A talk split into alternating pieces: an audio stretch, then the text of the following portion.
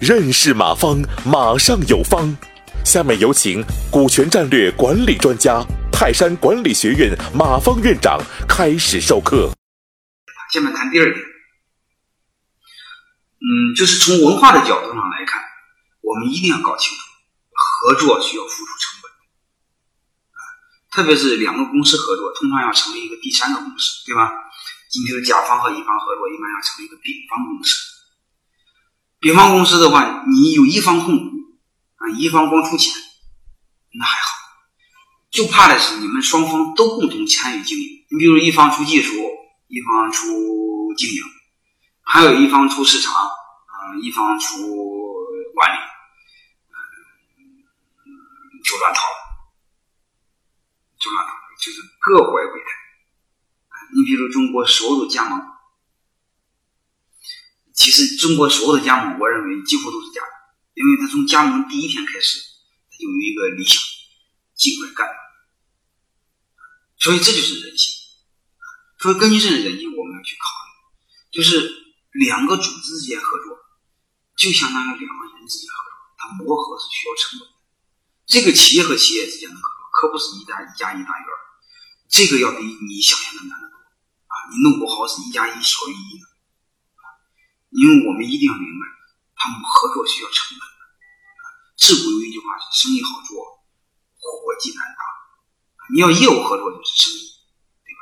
你要一旦是股权合作，他就是合伙了，他就打伙计了，这个就难啊。但是又面临一种情况，你比如我们这个商业合作、商业开展过程中，我又不得不这个业务合作，嗯，就不得不这个做这个企业和企业之间的合作。你比如，我想扩张，我有技术，有模式，我什么都有，但是我就没有当地的资源、营销什么成熟的销售队伍，那我就需要它怎么办啊？所以这时候我们面临还得合作啊。但是我我赞成也是合作，但是我给大家一个建议呢，刚才说过，就是你能市场化合作就市场化合作，就是万不得已市场不市场化合作，你一定要注意，就是这种两个企业硬捏在一起。是维持要支付极大的合作成本，啊，这个成本超乎你的想象，啊，因为我再给大家讲一个案例，你就知道，你会发现这个外企到外企的高管，就是就是外企的高管到外企成功率大概有多少，它就很高，啊，这个没有统计过，超过五十应该是正常。但是我再问大家一句话，就是外企的高管到民企，还有民企的高管到民企。我问你，他的成功率有多少？就是我们现在各位，我们今天听课的这个同学们，你的企业引进工匠兵成功率是多少？我说你们注意没有？我告诉你是没有，连一都没有。所以你就知道他的磨合成本有多大啊！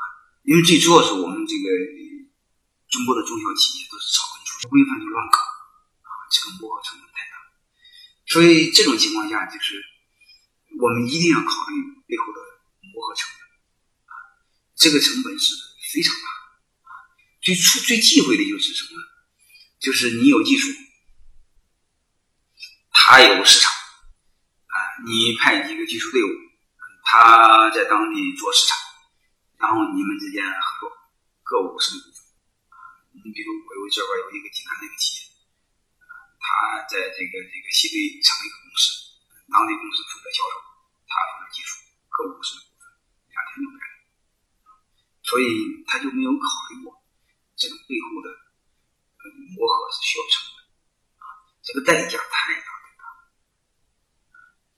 所以这种情况下，我个人建议呢，你非要合作，最好是这样，一方控股，就是你千万别误啊，一方控股，另外一方呢，你就保留你的基本权利就行。啥意思呢？你就是刚才那个模式，你让对方开拓市场做经营，你做技术，那你就占三三部分就行。经营让对方完全做主，你技术不该什么做，你保留否决权就行。啊，就是在重大决策上保留否决，经营上不要管。他在当地爱怎么开发怎么开发，你管他他即便是乱搞，他做发代表做总经理进去逮他，逮他时候把他给逮进去，不逮你啊。所以我认为这种合作模式是比较好的。就是让一方完全说出来，你另外一方你不要管他，你就认了。我建议是这样。啊，还有一个就是我是他的董事，我的一个学生，现在挂了新山了。我认为这种模式也很好。怎么好呢？他就出技术，收技术服务费，啊，二一年收三百万两百万，对方百分百的成立公司，他不管，经营不管。嗯，实际上对方也很开心，就是光技术服务，免费技术服务，所以合作就很愉快。那你对方为什么这么愉快呢？他类似还有一个好处，什么好处呢？他类似这么说的，就是反正我现在上市公司，上市公司将来之后需要业绩的时候，我需要把我的各个合作关系的收购起来，装到我上市公司，那业绩变大，就将来之后我会收购。大家知道，我上市公司要收购他们的话，一般溢价至少溢价十倍，所以对这个老板来说，他就很开心。我现在百分百的股份把企业给做起来。因为他一挂了新三板，转再上板再转板就很容易，所以将来之后我单做起来之后，你用上市公司的股票收购我这家企业，那我愿意，因为这样的话，我的我的企业成上市公司了，就是我可以成为上市公司的股东，啊，他就，所以我个人建议这种模式，这个这个值得你们参照一下啊，就是呃合作的时候考虑到各方的利益，各方的责权利益。同时考虑到如何降低磨合成本。说白了，我们民营企业草根出身都是一帮草台班子。你说两个草台班子在一块儿搓油，他他能不产生矛盾吗？对吧？所以我建议你们在这方面都可以去思考啊，好好思考。感谢收听本次课程。如您有更多股权问题，请微信搜索“马上有方”官方公众号。泰山管理学院自二零零七年起开设股权管理课程，每年有上万名企业老板学习和实践泰山股权管理法。泰山股权管理课程激活团队，解放老板。